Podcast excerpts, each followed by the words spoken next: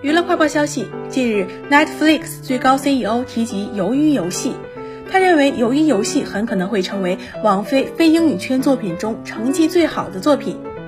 网飞最高负责人 Tony s r o n d o s 参加美国当地的 Code Conference IT 会谈时提及韩剧《鱿鱼游戏》，他说，《鱿鱼游戏》现在在大部分国家排名都是第一名。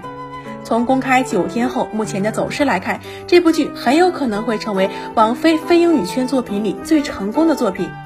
这部剧现在不仅在亚洲区域引起热潮，甚至在欧美圈也掀起水花。